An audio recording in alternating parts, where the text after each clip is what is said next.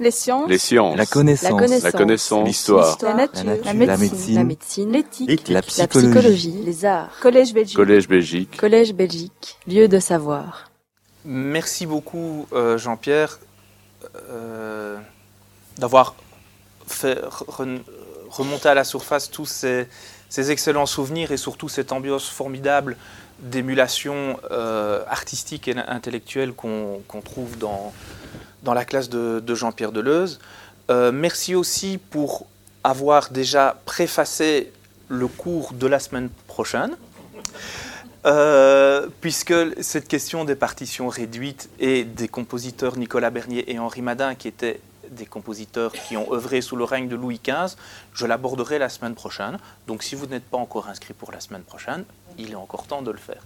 Puisque aujourd'hui, nous allons commencer un petit peu par le début de, cette aventure euh, de la musique à la chapelle royale de Versailles. Nous allons commencer par évidemment celui qui a initié, qui a lancé tout ça, c'est-à-dire Louis XIV.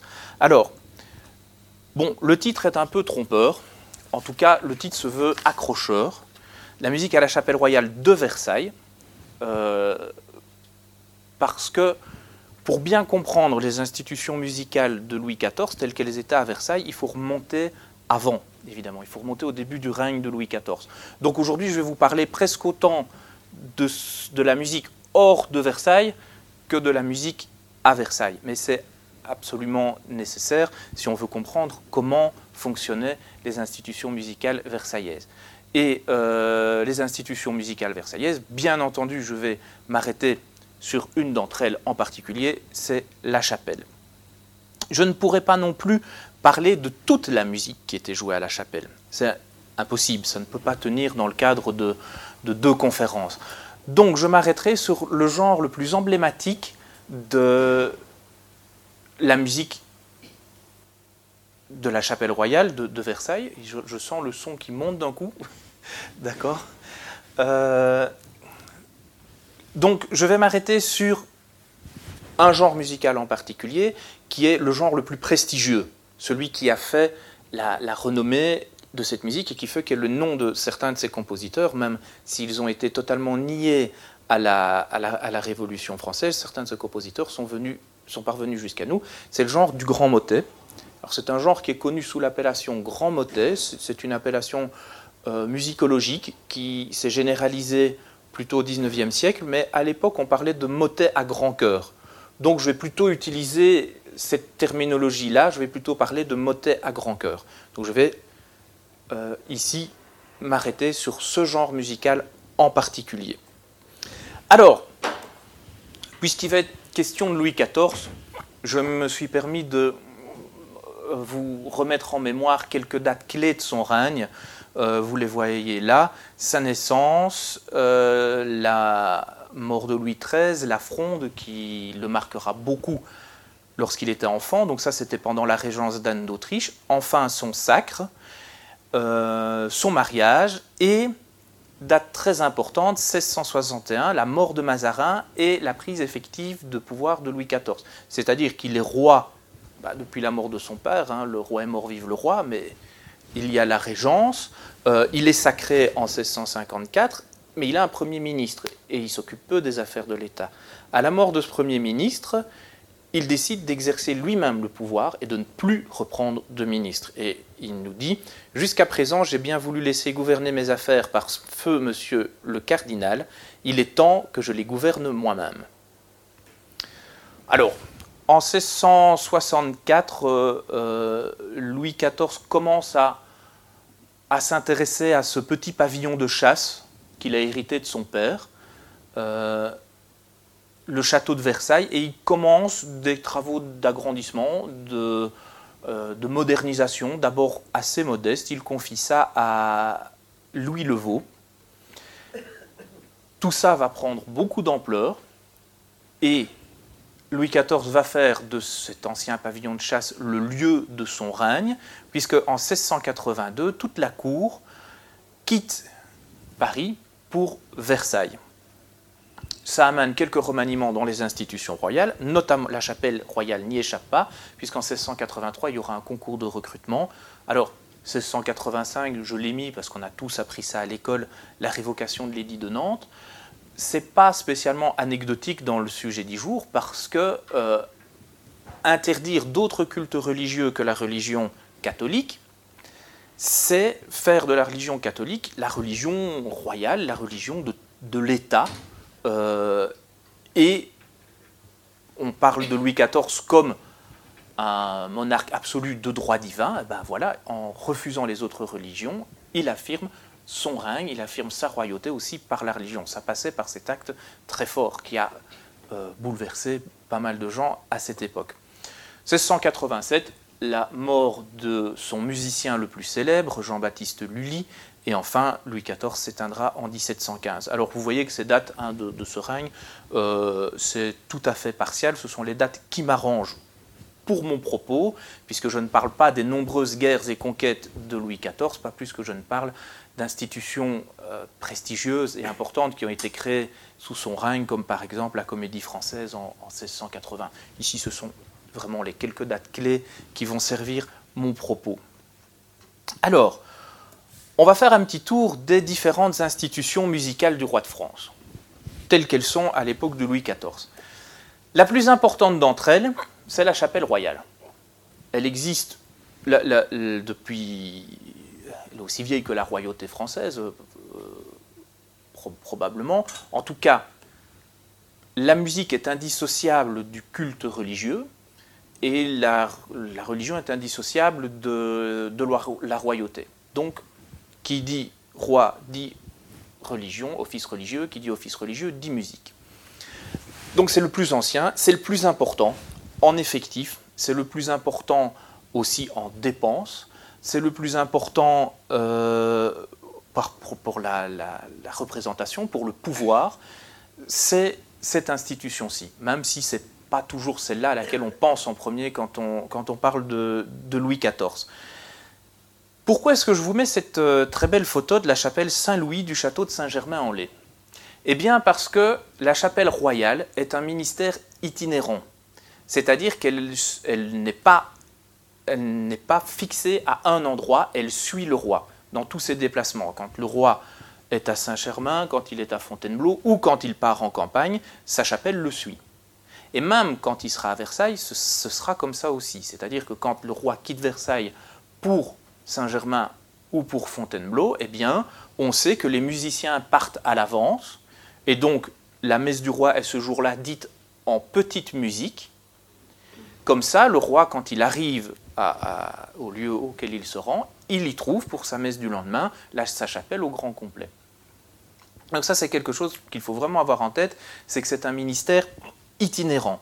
Alors, sous le règne de Louis XIV, au début de son règne, cette chapelle était plutôt rattachée au château de Saint-Germain-en-Laye et à cette chapelle Saint-Louis, chapelle de, de style gothique.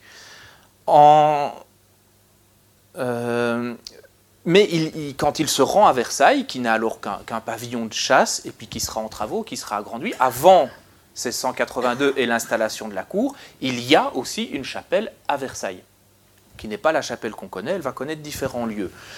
Vous voyez ici une photo de euh, la salle du sacre, parce que c'est là que se trouvera la troisième chapelle. Alors la salle du sacre, parce que se trouve le euh, fameux tableau du sacre de, Napoléon. Avant ça, en 1663, donc au tout début de la prise effective du règne de Louis XIV, la petite chapelle se trouve dans l'actuel salon doré de Madame Adélaïde, ce qu'on appelle aujourd'hui le salon doré de Madame Adélaïde.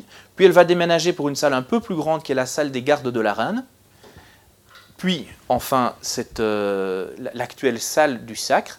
Mais des chapelles précédentes ainsi que de cette troisième chapelle, on a peu de traces.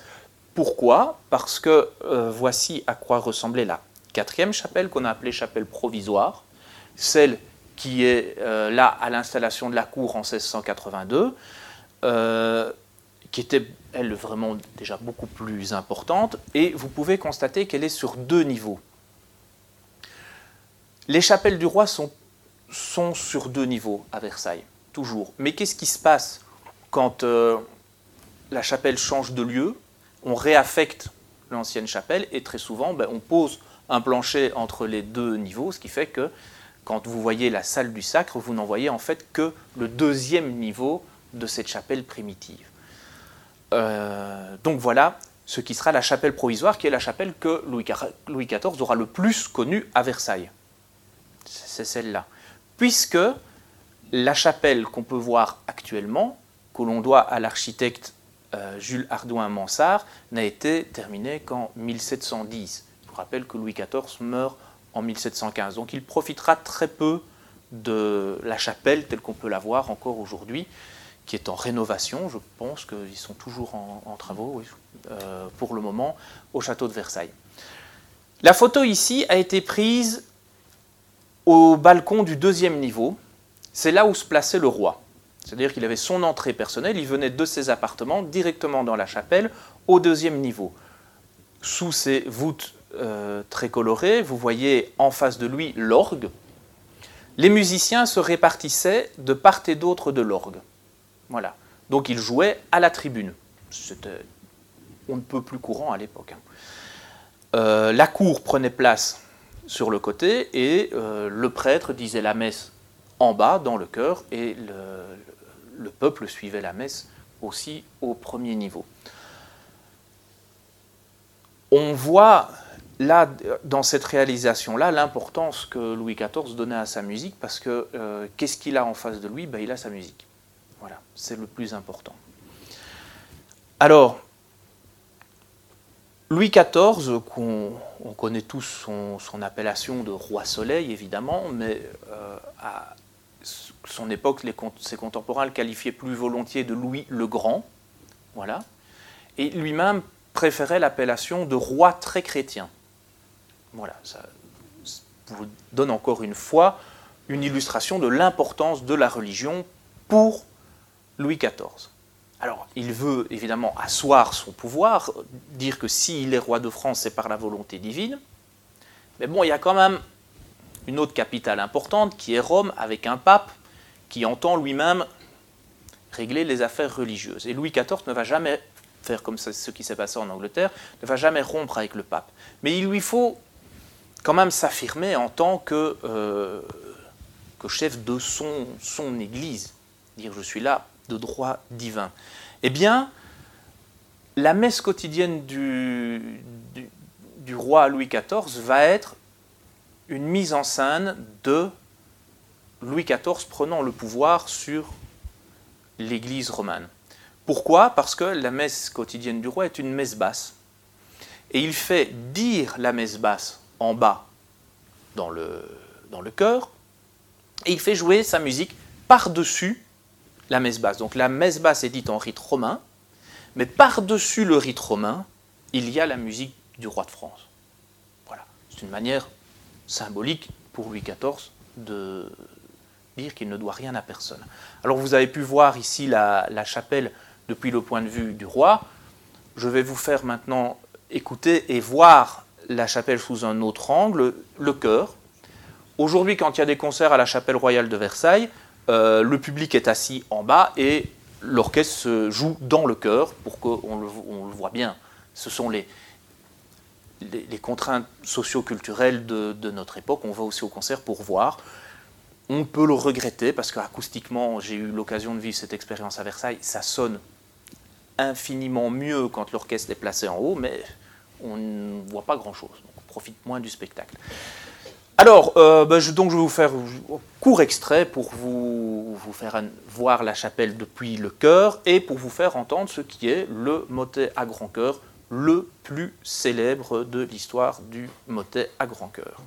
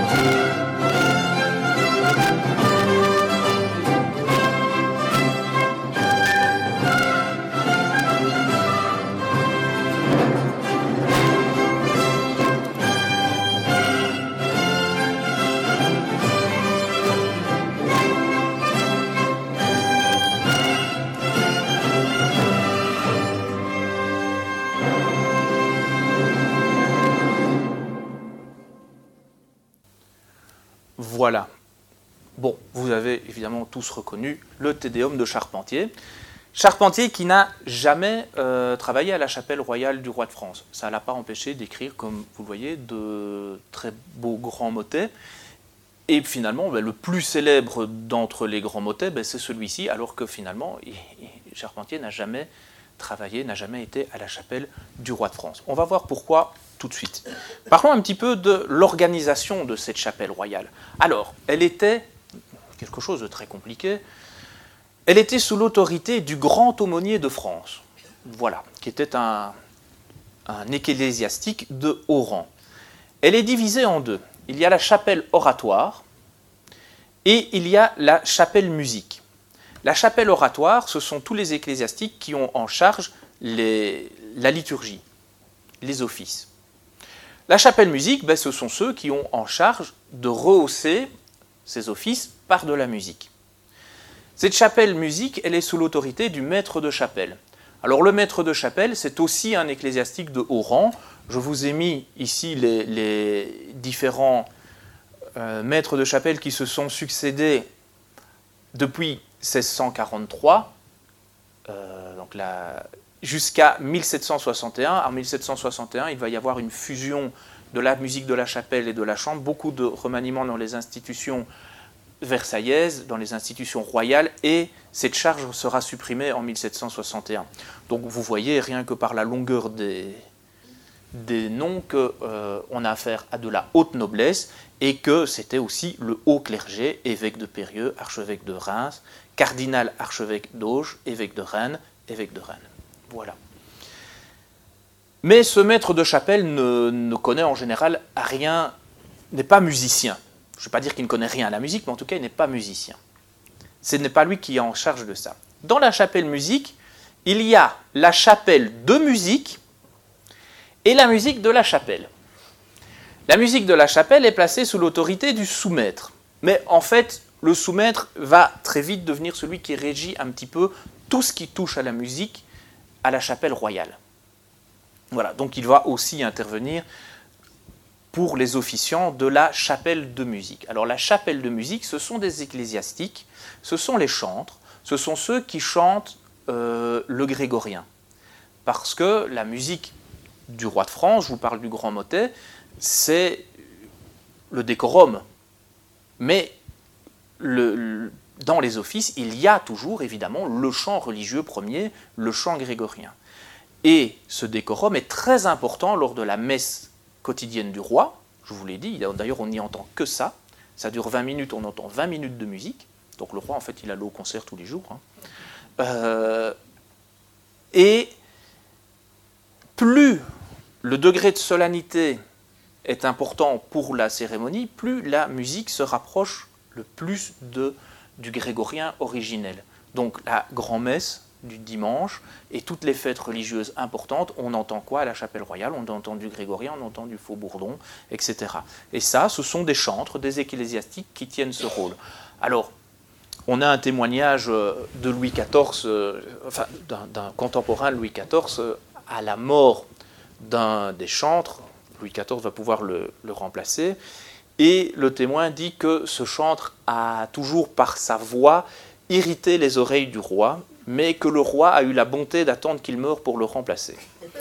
Voilà, donc le roi n'était pas toujours spécialement ravi de ce qu'il pouvait entendre. Bon, d'abord, euh, est-ce qu'il aimait vraiment cette musique très ancienne? Je n'en sais rien. Euh, mais en tout cas, il n'était pas toujours très ravi de la manière dont elle était exécutée à la chapelle royale. Ça, c'est une certitude. Il préférait, et de loin, la musique que lui proposaient les sous-maîtres. Alors, soumettre, vraiment, c'est pour dire qu'ils doivent rendre compte au maître, mais du point de vue musical, c'est eux qui régissent tout. Dans la musique de la chapelle, il y a tous les, musiciens qui sont pour la plupart des laïcs, mais parfois il y a euh, aussi des, ecclésiastiques. Tout ça, évidemment, est, est, très mouvant. Il y a aussi euh, des échanges entre les deux, entre la chapelle de musique, la musique de la chapelle, etc. Mais il y a en tout cas sous le règne de Louis XIV une tendance à séculariser la musique de la chapelle. On va avoir de plus en plus de laïcs. Ce sera le cas notamment des sous-maîtres, qui au départ étaient tous des ecclésiastiques. On va en avoir après de moins en moins, ça ne devient plus quelque chose de, rédhibitoire pour, être accepté à la, chapelle. Euh, et c'est là que se trouvent les effectifs les plus importants, c'est là que se trouvent aussi les meilleurs musiciens. Alors, bah, parlons un petit peu des sous-maîtres. Je vous ai mis ici dans un tableau un peu euh, ce que Louis XIV a pu entendre comme musique, puisque parmi les rôles du sous-maître, il y avait la composition des musiques qui, qui, allaient être entendues à la messe du roi. Alors, au moment où la chapelle royale atteint son apogée, dans la dernière décennie du XVIIe siècle et la première décennie du XVIIIe siècle, vraiment là où les effectifs sont plus importants, euh, où euh, les, sous-maîtres qui œuvrent là sont, sont, les plus prestigieux, le roi entend donc la messe quotidiennement, et il y avait trois motets à faire jouer. Alors, souvent, on, entend les, gens s'extasier devant Jean-Sébastien Bach. Je suis le premier à m'extasier devant Jean-Sébastien Bach, hein, ce n'est pas la question. Mais on les entend dire Ah, Bach faisait jouer une cantate par semaine. Ok, à la chapelle royale, c'était trois motets par jour. Voilà. Évidemment, pour tenir un tel rythme, ça n'est pas possible. Louis XIV se rend bien compte. Donc dès 1663, à la mort de Jean Veillot, qu'est-ce qu'il fait? Euh, il divise l'année par quartier et ce sera un sous-maître qui servira par quartier. C'est la règle, mais la règle finalement va être euh, peu suivie, puisque vous voyez en 1663, on a euh, Nicolas Gobert, Pierre Robert, Gabriel Expili et Henri Dumont. À la mort de Gobert, ben, Dumont reprend son quartier. En 1683, Robert et Dumont, qui ont bien servi, vont être pensionnés. Et on va avoir quatre nouveaux soumaîtres. Mais vous voyez que Gouppier va vite disparaître.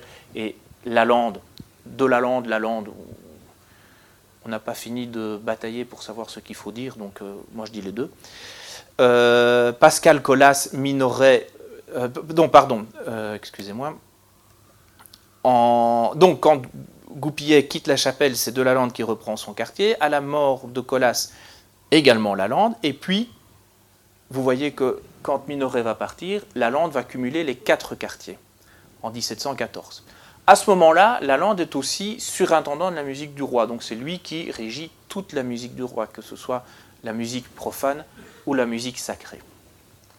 Euh, parmi les rôles du sous-maître, il faut bien entendu composer. Ils, ne composent pas un motet par jour, hein, évidemment. Ils ont un fond de répertoire avec lequel ils tournent. Et il y a énormément de versions, d'arrangements, de, choses qui sont faites. Et puis ils reprennent aussi parfois des, motets qui sont dans le répertoire. Euh, mais on leur demande bien évidemment de composer, ça c'est un de leurs premiers rôles. On leur demande aussi, en tout cas à certains, euh, de s'occuper de l'éducation des pages de la chapelle c'est-à-dire les enfants qui chantent les parties de dessus. Ça, c'est un rôle très important. Il va même y avoir sous Louis XV une querelle parce que cette charge d'éducation des pages, elle est, suivie d'un très bon appointement. Euh, et deux sous-maîtres vont se, se, disputer cette charge. Et alors à ce moment-là, il y a des lettres qui remontent vers le maître de chapelle, vers cet ecclésiastique de haut rang, et qui doit à ce moment-là trancher pour dire quel soumettre aura quelle charge.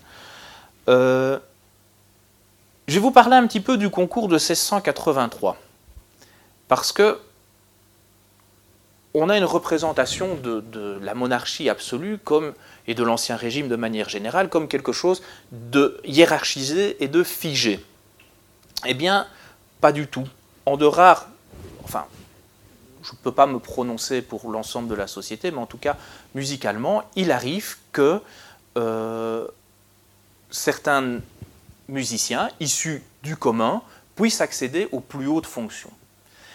Et c'est en tout cas, c'est pas vraiment comme ça que ça va se passer, mais c'est en tout cas le vœu de Louis XIV, de, quand il réorganise sa chapelle, c'est de faire appel aux meilleurs musiciens, quels qu'ils soient quel que soit le milieu dans lequel il est issu. Alors, il va lancer un appel dans tous les, grands chapitres de son royaume pour dire qu'il recrute pour sa chapelle et il va demander aux musiciens de leur envoyer un motet. Il va y avoir 35 motets qui vont être envoyés, qui vont être jugés, joués et jugés. Et sur ces, quatre, euh, sur ces 35 motets, on va retenir 15 personnes. Ces 15 musiciens se rendent à Paris, sont mis en loge et doivent composer avec ce dont ils ont besoin, hein, c'est-à-dire papier, encre, crayon, etc. Et vont devoir composer un motet sur un texte qui leur est donné. Après, les, partitions sont cachetées, sont anonymes, sont tirées au sort, sont jouées et on choisit les quatre meilleurs. Ça, c'est ce qu'il aurait dû se passer dans l'idéal. Mais ce n'est pas ce qui va se passer. C'est pas ce qui va se passer. Parce que, évidemment, il y a des jeux d'influence, des jeux de pouvoir. On est à la cour de Versailles, hein, évidemment. Et l'abbé Pierre Robert, qui est en service depuis 20 ans et qui est que, le, roi pensionne à ce moment-là, eh bien, il va pousser un de ses collègues, Nicolas Goupillet.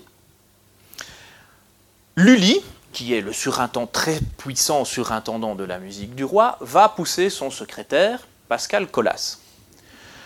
Euh, le maître de chapelle, qui est à ce moment-là l'archevêque de Reims, Charles Maurice Le Tellier, va pousser Guillaume Minoret.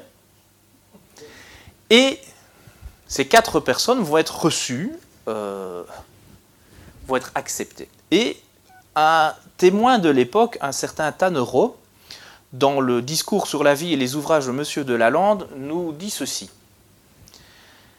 Tous ces différents protecteurs exaltaient beaucoup le mérite des trois nouveaux maîtres, et voulant en proposer un quatrième, le roi leur dit J'ai reçu, messieurs, ceux que vous m'avez présentés. Il est juste que je choisisse un sujet de mon goût. Et c'est la lande que je prends. À ce moment-là, la lande, c'est le plus jeune, c'est le Benjamin. Les Goupillet, Colas et Minoret naissent en 1649-1650. Ils ont donc 33 ou 34 ans au moment de ce concours. Lalande n'a que 26 ans. Il n'a pas une carrière euh, faramineuse derrière lui, mais Louis XIV a reconnu, a senti le talent, comme il l'a fait précédemment pour Lully ou pour Molière, et il ne s'est pas trompé puisque finalement celui qui restera, celui à qui on confiera toutes les charges, celui qui pourra assumer toutes les charges, bah, c'est la lande. Et le plus grand compositeur de motets, euh, en, quantité, en qualité, on peut toujours discuter, moi je préfère un tel ou un tel ou un tel, mais enfin, ces motets sont évidemment d'une très grande qualité. En quantité, c'est nous sont parvenus 77 grands motets. C'est un nombre vraiment respectable.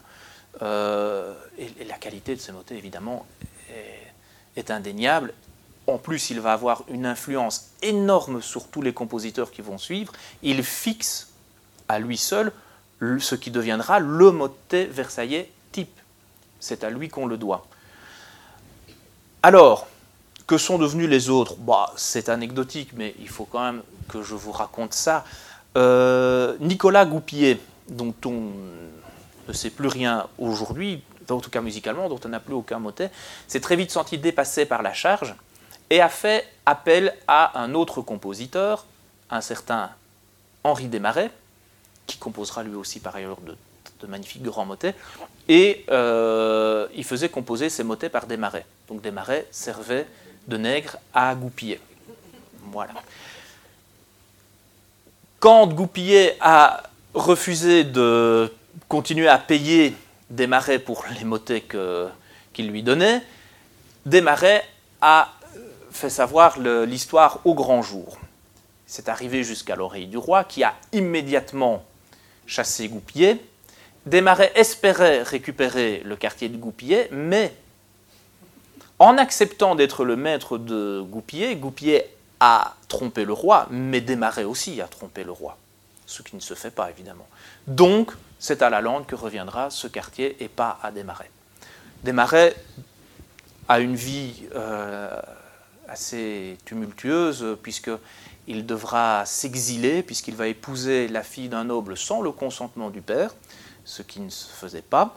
Euh, et il va devoir fuir la France, il va passer d'ailleurs par Bruxelles, il va être condamné à mort par contumace, et il euh, œuvrera notamment à la cour de Lorraine, où il écrira ses plus fameux motets, dans le, dans le, vraiment dans le style versaillais. On pense même qu'il les faisait passer à Versailles.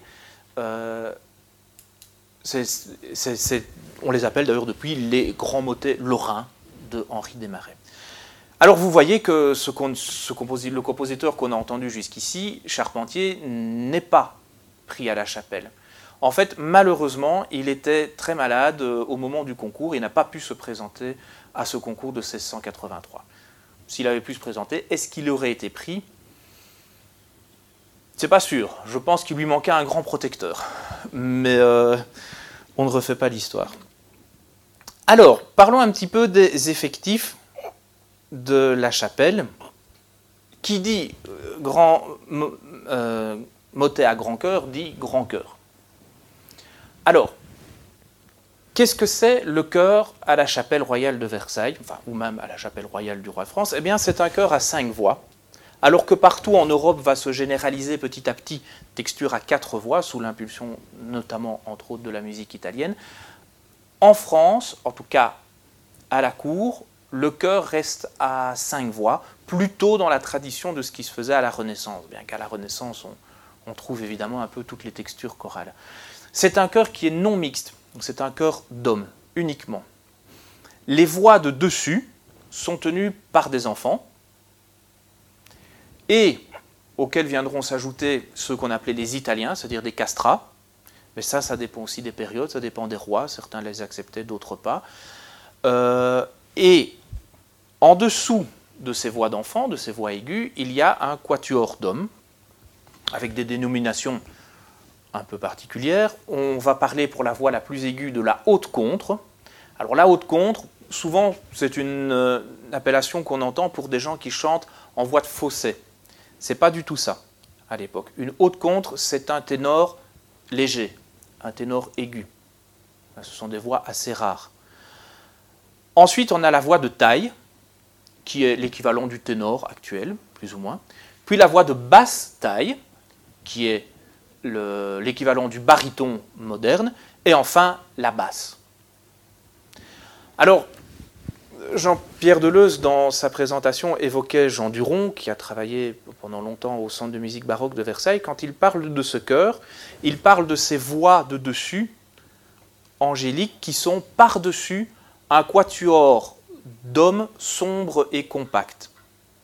Parce qu'effectivement, si on regarde un peu les tessitures, on voit que, euh, grosso modo, les tessitures sont organisées en tierces, les tessitures de ce, de ce quatuor. Chaque voix va une tierce plus haute que la précédente. Et ce n'est pas le cas pour les voix de dessus, qui montent une sixte plus haute. Ce qui fait qu'il va y avoir une voix de dessus et puis, ces quatre voix d'hommes qui vont être en dessous. Ce qui donne une couleur et une sonorité tout à fait particulière au cœur versaillais. À l'époque, il n'y avait pas de nomenclature dans les partitions. Ce qui servait de nomenclature, c'était la clé. Donc vous voyez ici un, détail d'une partition manuscrite de Henri Desmarais, le Dominus Regnavit. Vous voyez que les dessus sont écrits en clé de sol première ligne, les hautes comptes sont écrites en clé de sol troisième ligne, la taille en clé de, pardon, clé d'ut troisième ligne, la taille en clé d'ut quatrième ligne, la basse taille en clé de fa troisième ligne et la basse en clé de fa quatrième ligne. C'est à ça qu'on reconnaît les, les voix. Alors, autre institution très importante, c'est la musique de la chambre. Vous pouvez ici voir une gravure donc d'un joueur de violon de chez le roi. Il y a une énorme différence avec la chapelle. Bon, évidemment, évidemment, la chapelle c'est de la musique sacrée, la chambre c'est de la musique profane. Ok. Il y a une autre différence, c'est que la chambre joue à la demande du roi. C'est le roi qui la commande, qui, qui commande ce, qu'il veut entendre. Et c'est le roi qui fixe le cas le landrier, selon évidemment les, les fêtes, etc. Et selon la, la vie, du, la vie du royaume. Pour la chapelle, il ne fixe, le roi ne fixe pas le calendrier, évidemment. Et la chapelle joue tous les jours. Donc ça, c'est une énorme différence. Elle est dirigée par un surintendant. le plus connu, c'est évidemment Jean-Baptiste Lully. Lalande sera aussi surintendant, comme je vous l'ai dit. Euh, sera un peu plus tard aussi euh, connu maintenant, c'est euh, Détouche. André Cardinal Détouche. Alors, il y a différentes phalanges musicales dans la musique de la chambre. Je vais vous parler d'une seule de celles-ci, la plus connue, la plus prestigieuse, c'est les 24 violons du roi, ou dite aussi grande bande. Alors cette grande bande de violons, ces 24 violons du roi, ont une organisation corporatiste, encore à l'époque de, Louis XIV. En fait, ils, sont, ils étaient regroupés en corporations, ils sont issus des ménétriers de la ville, ils intègrent la cour, euh, la, musique du roi sous le règne de Henri IV, et leur rôle principal, c'est la musique de danse. Donc ce sont les musiques de bal. Alors, euh, les 24 violons du roi sont organisés comment? Eh bien, en cinq parties, comme le chœur. Il y a six dessus de violon, six basses de violon, et entre ces deux extrêmes, il y a trois voix intermédiaires qui sont jouées par chaque fois quatre instrumentistes. 6, 6 et 3 fois 4, on a bien 24 violons. Alors, vous voyez, j'ai repris ici la, partition de Desmarais pour vous montrer un petit peu que finalement cet orchestre à cordes est organisé un petit peu comme le chœur. Vous avez la voix de dessus, à laquelle correspondra la voix de dessus de violon, qui joue en clé de sol à la française, c'est-à-dire une clé de sol première ligne. Alors le dessus de violon, ce n'est pas le violon italien. C'est un instrument, d'après ce qu'on sait, un peu plus petit que le violon italien. Il y a les basses, auxquelles va correspondre dans l'orchestre la voix de basse de violon. Alors la basse de violon, ça n'est pas le violoncelle, même si le violoncelle au XVIIIe siècle prendra petit à petit la place et de la basse de violon et de la basse de viol.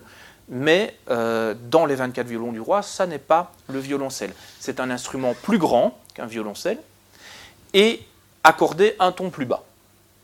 Voilà. Et puis on va voir enfin les trois parties intérieures. La haute contre de violon, qui est l'équivalent de la haute contre du chœur, ça, c'est, ça a la taille d'un petit alto. Il a d'ailleurs accordé comme l'alto moderne.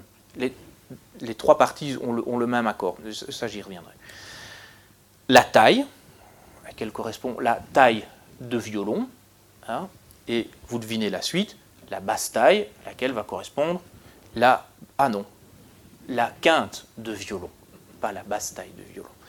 La quinte de violon, alors pourquoi cette appellation? C'est la quinta part, c'est la cinquième partie. Dans l'étymologie des mots euh, qui désignent ces instruments, on retrouve l'importance qu'ont, la hiérarchie qu'ont les voix et le contrepoint dans la musique française. Ce qui est important dans la musique française, ce sont les extrêmes, le dessus et la basse. Il faut que ces deux voix extrêmes forment un parfait contrepoint. Le dessus et la basse doivent sonner très bien et très plein à eux seuls. Les voix intérieures viennent remplir l'harmonie, viennent colorer, euh, mais ce qui est important, c'est le dessus et la basse. Et vous voyez que dans cette partie intérieure, ben, celle qu'on écrit en dernier, en dernier pardon, c'est la quinte de violon, la cinquième partie. Alors ces instruments, donc je vous ai dit, sont tous accordés de la même façon, comme un alto moderne. Encore une fois, les pratiques n'étaient pas uniformisées hein, au XVIIe siècle. Euh, ça, c'est quelque chose qui est venu bien après. Donc, aujourd'hui, on résume en disant ah ben, ces trois instruments étaient accordés de la même façon. Il suffit d'ouvrir des partitions pour se rendre compte que c'est pas vrai, parce qu'on va trouver des notes à la quinte de violon qui sont injouables si on, respecte cette règle de, de cet accord-là. Donc les pratiques ne sont pas uniformisées. Mais en tout cas, c'est ce qui s'en approche le plus. Si je veux vous donner une vision globale, c'est ce que je vais dire ici aujourd'hui. La haute contre est un petit alto, la taille un grand alto, et la canne de violon, c'est un instrument un peu particulier, parce que ça ressemble presque à un petit violoncelle, et il est tenu par une bandoulière. Vous voyez ici un détail d'une gravure d'une fête à Versailles. Cet instrument qui est tenu comme ça euh, grand instrument qui est tenu comme ça en travers, c'est une quinte de violon. Ici probablement une taille, ici probablement une haute contre, il y a encore des instruments derrière. Alors, vous pouvez voir ici une reconstitution moderne de l'orchestre des 24 violons du roi. Il y aurait énormément à dire sur la pertinence de, et, sur la réussite de cette reconstitution moderne. Moi, je préfère dire qu'elle euh, existe. Et, rien que pour ça, c'est déjà formidable. il y a eu beaucoup de débats autour de comment ça a été fait, mais c'est déjà formidable. C'est ce qui nous donne actuellement le meilleur rendu de ce que pouvait être l'orchestre des 24 violons du roi. Et vous voyez ici les quintes de violon. Alors je vous propose d'écouter un petit peu cet orchestre des 24 violons du roi dans un extrait de Atis de Lully.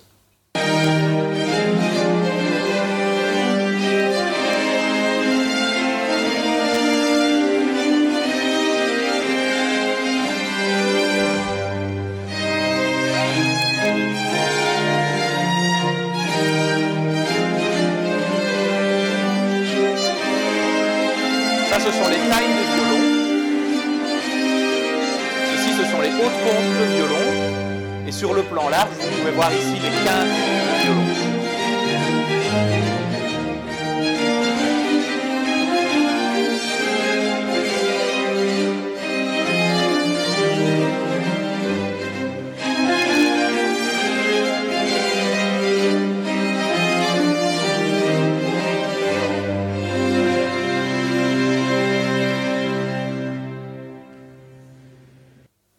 Voilà.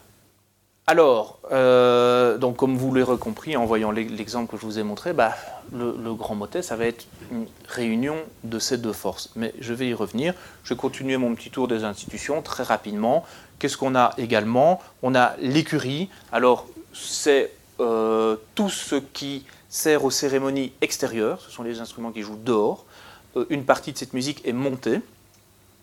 Mais l'écurie renforce parfois la musique de la chambre, notamment lors de bals et de banquets. Vous pouvez voir ici la grande bande au bois euh, jouant lors d'un banquet. Alors on peut voir que dans les, les, les hautbois, on retrouve les mêmes terminologies euh, de, tessiture, c'est-à-dire qu'on va parler de dessus de hautbois, on va parler de haute contre de hautbois, de taille de hautbois, et les basses de hautbois étant les bassons.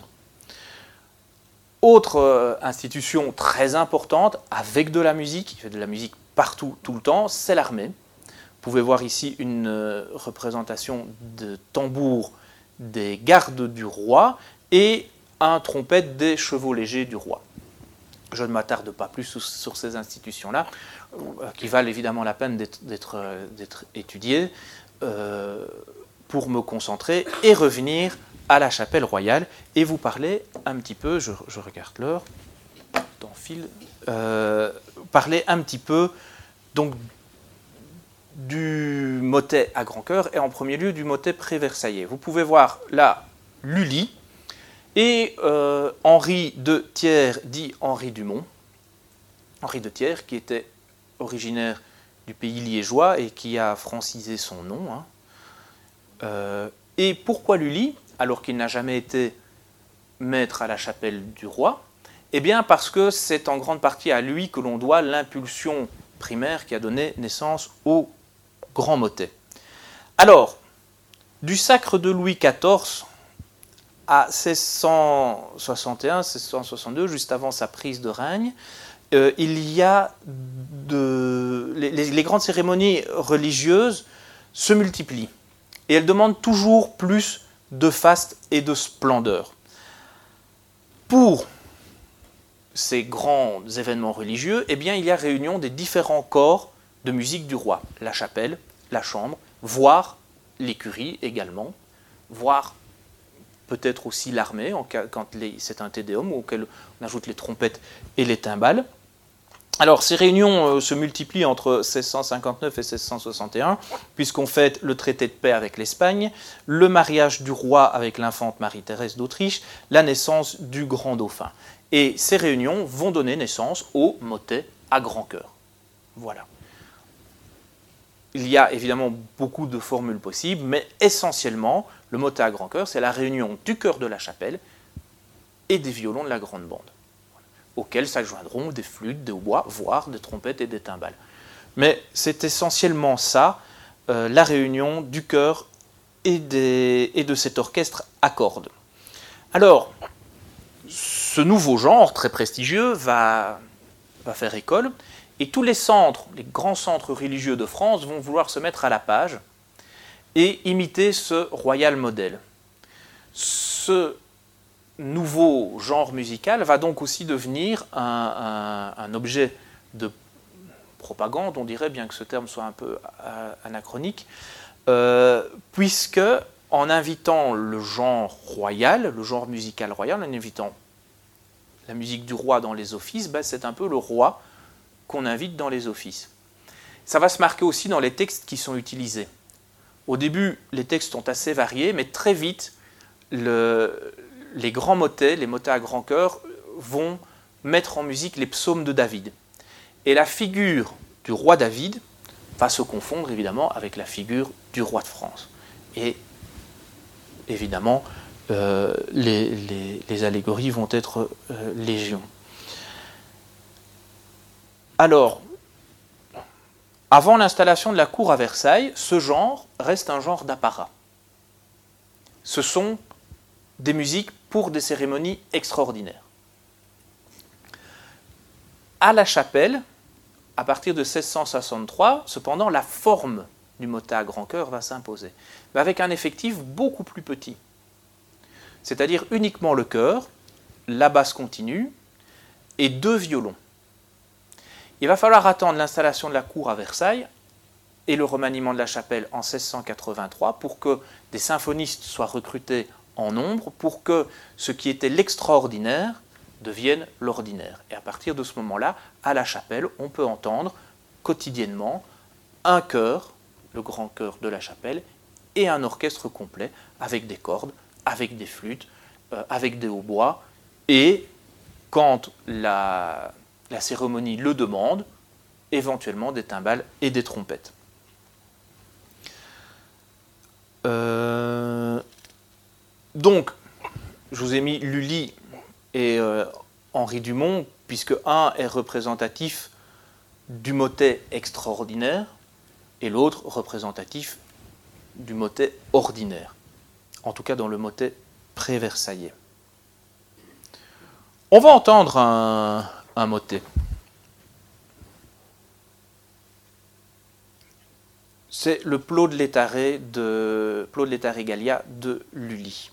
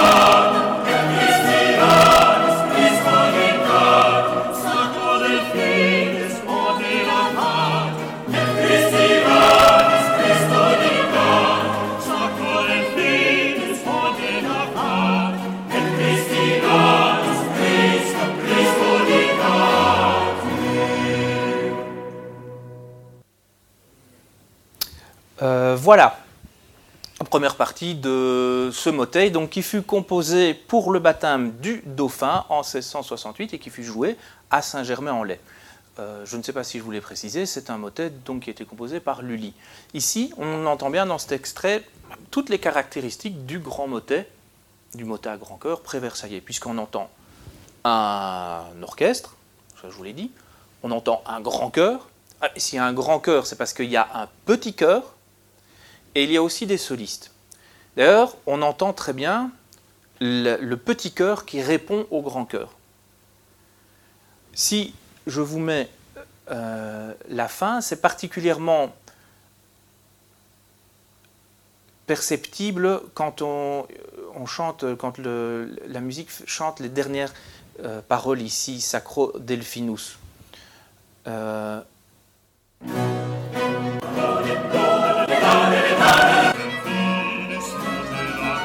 d'abord le soliste.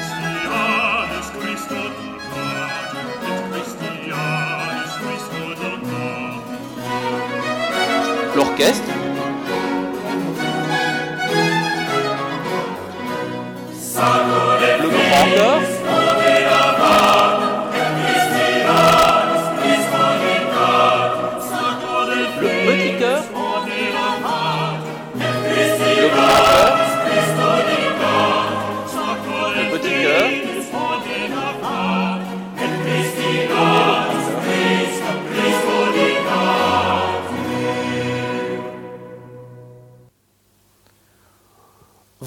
Ce qui frappe aussi, ici, c'est la très grande netteté des paroles. Les interprètes sont bons, hein ok, mais il n'y a pas que ça. Euh, clairement, cette musique est faite pour qu'on comprenne les paroles. C'est évident. Je vais vous illustrer ça avec la suite de ce motet, parce que ici, bon, c'est évident, hein, on entend euh, plode, plode, letare, letare, letare, galia, plode, plode, plode, plode, letare, letare, letare, galia et tout le chœur chante vraiment en même temps, ce qui fait qu'on entend très bien les paroles. Mais euh, comment est-ce que Lully s'y prend quand il veut changer de caractère, quand il veut euh, imprimer à sa musique un autre tour pour que les, musiques, les, paroles pardon, soient parfaitement perceptibles? Eh C'est ce qu'on va entendre dans la suite de ce motet.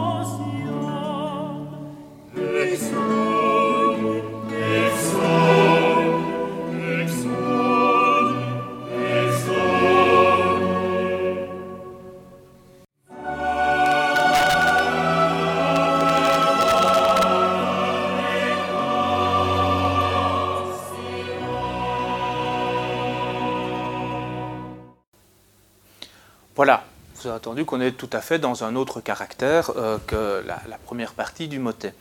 Eh bien, Lully confie d'abord les paroles à un soliste pour qu'on les pour qu'elles soient parfaitement intelligibles. Quand le chœur arrive, il ne chante plus comme le plot de l'étaré, toutes les voix, tout le monde ensemble. Il y a des imitations, il y a une, écriture euh, beaucoup plus contrapuntique. Et donc, du coup, bah, la conséquence, c'est qu'on comprend moins les paroles. Mais le chœur ne fait que reprendre les paroles qui ont déjà été entendues. Voilà. Parce que, encore une fois, une des grandes volontés, une des grandes caractéristiques, c'est de faire comprendre les paroles. Il faut que les paroles soient parfaitement audibles. Une fois qu'elles ont été entendues, c'est bon. On peut faire de la polyphonie, on peut faire s'entremêler les voix.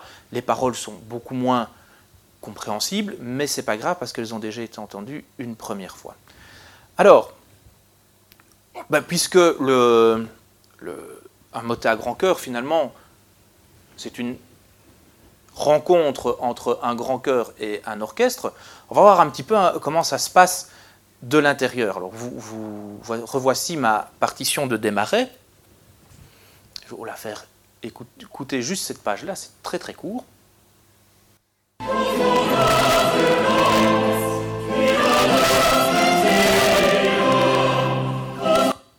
Pour la coupure un peu abrupte. Mais qu'est-ce qu'on voit? Ben, C'est que la voix de dessus du chœur est doublée strictement par la voix de dessus du violon. Hein. On voit que la voix de haute contre du chœur est doublée strictement par la voix de haute contre de violon. Ce pas les mêmes clés, mais c'est les mêmes notes. La voix de taille est doublée strictement par la voix de taille de violon. La voix de basse taille est doublée par la voix de quinte de violon. Et la voix de basse est doublée par la voix de basse de violon. C'est extrêmement simple. Je peux vous dire, euh, Monsieur Deleuze, qui, m'a suivi pendant tout mon parcours, m'a déjà vu présenter maintes fois, je pense, cet extrait de Desmarais, et je n'en change pas, parce que je peux vous dire que j'ai cherché énormément avant de trouver ça. C'est une exception. Ça se passe jamais comme ça. Voilà, c'est pour ça que je présente toujours le même extrait, parce qu'il est formidable. En plus, l'écriture est belle, ce qui n'est pas toujours le cas dans, les manuscrits, donc je ne vais même pas le retranscrire. Euh, ce qu'on appelle des doublures droites, où vraiment chaque voix de l'orchestre double son homonyme du chœur, c'est très rare. Voyons un petit peu ce qui se passe plutôt à l'intérieur dans ce plot de l'étaré. Pour la lisibilité de la partition, j'ai dû évidemment compresser un peu pour pouvoir la, l'intégrer dans un PowerPoint, euh, j'ai retiré les paroles. Euh, j'espère que vous ne m'en voudrez pas, mais si je rajoute les paroles, on, le document est beaucoup trop, beaucoup trop chargé. Donc vous avez ici le petit cœur, hein, celui, qui intervient en premier. Il y a quatre voix dans ce petit cœur, deux voix de dessus, une autre contre. Euh, et euh, oui, mais je suis en train de dire une bêtise. Oui, il y a bien quatre, euh, ça fait bien cinq voix dans le petit cœur, pardon. Pas quatre, mais cinq voix. Ici, dans le grand cœur, la, différence entre, le, petit cœur et le grand cœur, c'est que c'est cinq voix avec deux voix de dessus, avec des dessus divisés. Dans le grand cœur, on a la nomenclature, je vais dire, normale, traditionnelle, dessus, haute compte, taille, basse taille et basse. Vous avez ici l'orchestre. Alors regardons un petit peu les doublures. Eh bien, j'ai figuré par des couleurs chaque mouvement de, de l'orchestre et quand il se retrouve dans le chœur. Alors au début, ben, pas trop trop de problème. Vous voyez que la canne de violon double la basse taille et vous voyez que les dessus deux du petit chœur sont doublés par la haute contre. Mais on remarque déjà un mouvement polyphonique qui n'est pas dans le chœur. Continuons. Ça se complique. Essayons de suivre voix par voix. D'abord une constante. C'est que les dessus du chœur vont être systématiquement doublés par les dessus de violon. Ça, ça ne va pas changer. Et les basses du chœur vont être systématiquement doublées par les basses de violon. Ça ne va pas changer non plus. En revanche, à l'intérieur, il y a beaucoup de choses qui se passent voyez plutôt ici la haute contre double quoi les tailles du grand cœur, mais à l'octave supérieure, qu'on retrouve aussi ici dans le petit cœur. Après, elles vont doubler, juste pour deux notes, ce mouvement si des tailles. Puis on a un mouvement qui n'est pas dans le, dans le cœur. Et enfin, on a une mesure complète où euh, cette voix de haute contre double les dessus 2 du petit cœur. La taille de violon commence par doubler la taille du euh, euh, pardon, la haute contre du petit cœur. On a de nouveau un mouvement polyphonique qu'on ne retrouve pas et ici on voit que cette taille va doubler son homonyme du cœur qui, est elle-même doublée par le petit cœur. La canne de violon dont double plus ou moins la basse taille, sauf ici pour la fin un mouvement polyphonique qui n'existe pas. Alors si on s'arrête sur ce mouvement euh, polyphonique, on se dit mais pourquoi est-ce que Lully ne continue pas tout simplement à, doubler euh, ses basses tailles à cet endroit-là? Alors, il y a des raisons, on peut l'expliquer par l'harmonie, etc. Mais honnêtement, il, arrive sur sol-sol, mais pourquoi est-ce qu'il ne réplique pas si ce mouvement là, si, sol, pourquoi est-ce qu'il ne le réplique pas ici à l'orchestre? Continuons. Ah, ici on voit que euh, on, est dans des questions-réponses entre le petit chœur qui chante seul et le grand chœur et l'orchestre qui chantent ensemble. On voit que en plus de toujours notre constante dessus doublé par dessus de violon, basse doublée par basse de violon, la voix de taille se stabilise et double la haute contre du grand chœur. Mais pour les autres voix, on a encore ici des mouvements qui sont absents, des mouvements polyphoniques qui sont dans le chœur. Ici, on a la quinte de violon qui double un petit bout de la basse taille, et ici, cette même quinte de violon ne continue pas de doubler la basse taille, mais passe à une doublure de la taille. Continuons. Donc ça, c'est le premier extrait que je vous ai fait entendre, hein, le, plot de l'étaré. Ah, on voit que ici, Lully a doublé ce qui, ce qui est chez lui dans son écriture une large section, c'est-à-dire que toute la haute compte du grand chœur est doublée à la haute contre de l'orchestre. En revanche, la taille est une voix totalement écrite, inventée, qui ne se retrouve pas dans le chœur.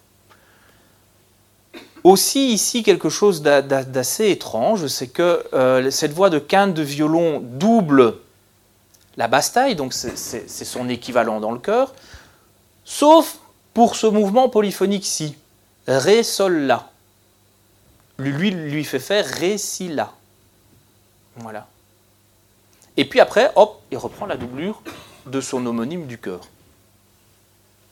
On est presque à la fin. Euh, on va retrouver un peu les mêmes tendances, hein, des mouvements qui ne sont pas dans le cœur, des sections plus largement doublées, comme vous pouvez le voir ici, la haute contre qui est doublée à la taille, tandis que la haute contre de l'orchestre double les dessus deux du cœur. Euh, même tendance que l'on peut observer ici, de larges sections qui doublent les voix, mais aussi pas mal de mouvements qui ne se retrouvent pas, de mouvements polyphoniques, qui ne se retrouvent pas dans le chœur. Et on arrive ici à la cadence. J'ai corrigé la petite coquille, sol, fa, mi, évidemment pas sol, fa, do pour les, musiciens. Euh, et vous voyez qu'au moment de la cadence, ben, les dessus vont toujours doubler le dessus, les basses vont toujours doubler les basses, mais sur les trois voix intérieures, on en a deux qui joue une ligne indépendante de celle du cœur. Voilà. Ça, ce sont des observations qu'on peut faire.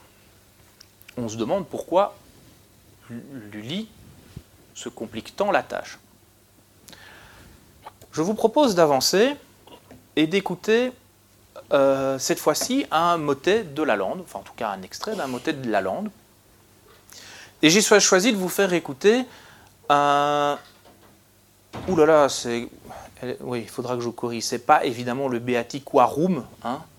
C'est le Beati Quorum. Il y a un i qui s'est euh, malencontreusement glissé. C'est le motet que Lalande a composé pour le concours de 1683. Voilà, on, l'a conservé, c'est ce motet-là. Je vous propose d'écouter le début et puis de voir un petit peu ce qui se passe dans le cœur.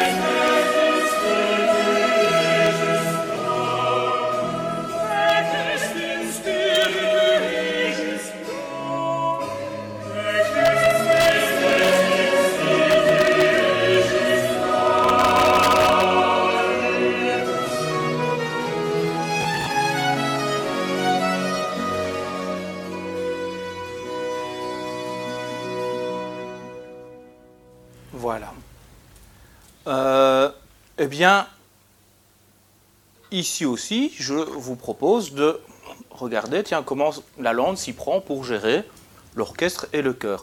J'ai pris évidemment l'extrait à partir du moment où il commence par euh, Beatus Vir. Hein. Je n'ai pas repris le, chant du soliste. Bon, vous avez remarqué aussi que, euh, tout comme Lully, l'importance des paroles pour la lande, puisqu'il fait dire d'abord tout le texte au soliste avant de le donner, de le confier au chœur. Le chœur ici est aussi très polyphonique, mais on a compris le texte. Alors, je vais avancer parce que le, temps passe. On remarque que chez la lande, le système des doublures est beaucoup plus systématique et s'étale sur de beaucoup plus grandes longueurs.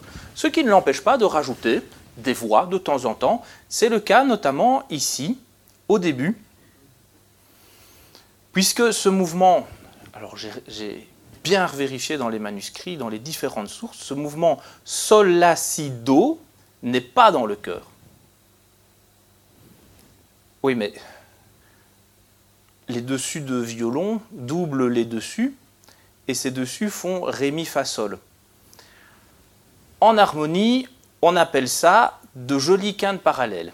Monsieur Deleuze parlait en introduction des traités d'harmonie de contrepoint, c'est rigoureusement interdit. Euh, voilà. Alors, est-ce que c'est parce que Lalande l'a fait en loge, hein, et c'était son, examen, qu'il a rajouté cette voix et s'est planté? Non, pas du tout. Pas du tout. Ces, quintes-là, telles qu'on les voit là, sont parfaitement admises dans la, musique française de cette époque. C'est aussi pour dire que ce qu'on a théorisé, ce qu'on a mis comme une règle, comme étant un absolu, qui a fait de l'harmonie, on lui a parlé des quintes parallèles, on lui a dit il ne faut pas en faire. Ben, la lande, il en fait comme tous ses contemporains, parce que dans ce style-là, il n'y a aucun souci. Pourquoi il n'y a aucun souci? Eh bien, parce qu'une des quintes est faite avec ce qu'on appelle une note de passage, une note de figuration, et donc ça ne compte pas, tout simplement. Voilà, ça c'est un petit détail. Euh, juste ce que je voulais vous montrer, c'est que le système de doublure chœur-orchestre chez la lande est beaucoup plus simple, beaucoup moins euh, euh, découpé, même si on retrouve parfois des petits mouvements, que chez Lully. À tel point que on peut même dégager des tendances. On peut grouper ça dans un tableau. On a des doublures droites. Hein. Chaque voix du chœur est doublée par son homonyme de l'orchestre. C'est le cas le plus simple, mais c'est aussi le cas le plus rare. Ce qu'on voit beaucoup plus souvent, c'est évidemment les dessus doublés par les dessus de violon, la basse doublée par la, basse de violon ou la basse continue. Mais les tailles du chœur vont être doublées à l'octave supérieure par les hautes comptes de violon. Ou alors, la basse taille du chœur va être doublée à l'octave supérieure par les hautes comptes de violon. Les autres voix, ici la haute chargera, sera doublée par la taille de violon, et dans l'autre cas, la haute contre et la taille seront respectivement doublées par la taille de violon et la canne de violon. Cette doublure à l'octave supérieure est très importante parce qu'elle va permettre de combler, du point de vue des sonorités, ce creux qu'on a pu remarquer dans la morphologie du chœur à la française. Vous vous souvenez de ce quatuor d'hommes sombre dont parle Jean Duron et de ces voix d'enfants qui, évoluent à une tessiture, une sixte au-dessus. Eh bien, ça crée un creux que Jean Duron appelle le creux français. Ces doublures à l'octave permettent de combler ce creux français. Et je vais conclure avec ça en, voyant ceci. Est-ce que ça veut dire que Lully a rien compris et ne sait pas s'y prendre? Absolument pas. Les préoccupations de Lully ne sont pas les préoccupations de la langue. Tout simplement parce qu'on n'est pas à la même époque. On a affaire à des compositeurs de deux générations différentes. Chez Lully, dans le motet préversaillais, on a une addition des forces. C'est un chœur plus un orchestre. Et ce système de rechercher les doublures chez Lully confine à l'absurde. Ce que vous avez vu, finalement, euh, je fais des petits traits de couleur un peu partout. Alors oui, il y a des choses un peu plus cohérentes, mais ça confine presque à l'absurde, parce que je n'étais pas dans la tête de Lully, mais je ne suis pas persuadé qu'il pensait comme ça. Lully écrit son chœur, Lully écrit son orchestre. Et il faut que chaque entité sonne parfaitement bien. Le chœur seul va sonner parfaitement bien, l'orchestre seul va sonner parfaitement bien. Voilà. Et c'est ça qui est important. Et en mettant les deux ensemble, forcément, puisque c'est la même musique, puisque les dessus et les basses, ce fameux contrepoint des extrêmes qui est le plus important dans la musique française, se trouve à la fois au chœur et à la fois à l'orchestre, eh bien, l'ensemble va sonner bien. Mais la préoccupation de Lully, c'est que chaque entité sonne bien indépendamment. La préoccupation de la lande, c'est de fusionner les forces en présence. C'est-à-dire qu'il y a ce chœur avec cette particularité, le chœur est fait pour sonner évidemment très bien. On retrouve les doublures du contrepoint des extrêmes, aussi bien au chœur qu'à l'orchestre, ça c'est fondamental. Mais la lande et, et, les autres euh, qui suivront utilisent son orchestre pour pallier cette faiblesse, en tout cas cette caractéristique de sonorité du chœur à la française. On a bien là une fusion des forces en présence.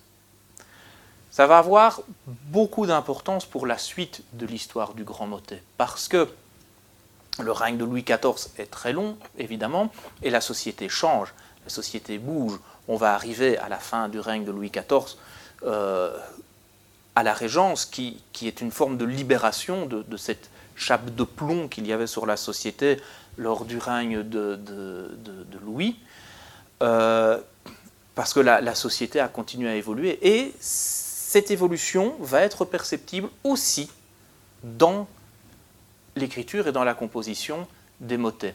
La lande initie ça, et cette idée de fusion plutôt que d'addition va musicalement permettre à ce genre de se développer et de passer à autre chose.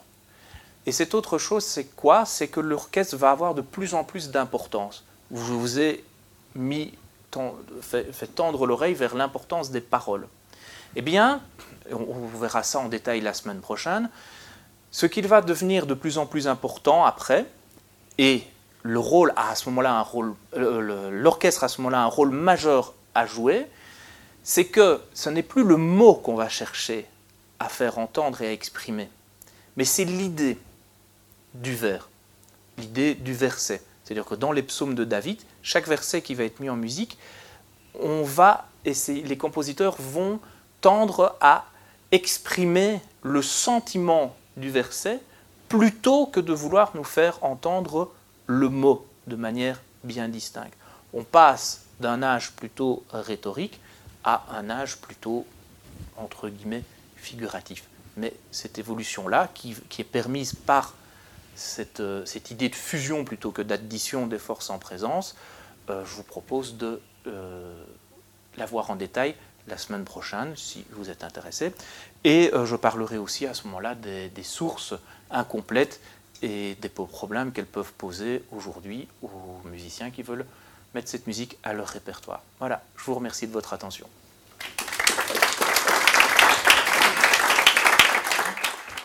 Les sciences. La connaissance. La connaissance. L'histoire. La, nature. La médecine. La médecine. L'éthique. La, psychologie. Les arts. Collège Belgique. Collège Belgique. Collège Belgique. Lieu de savoir.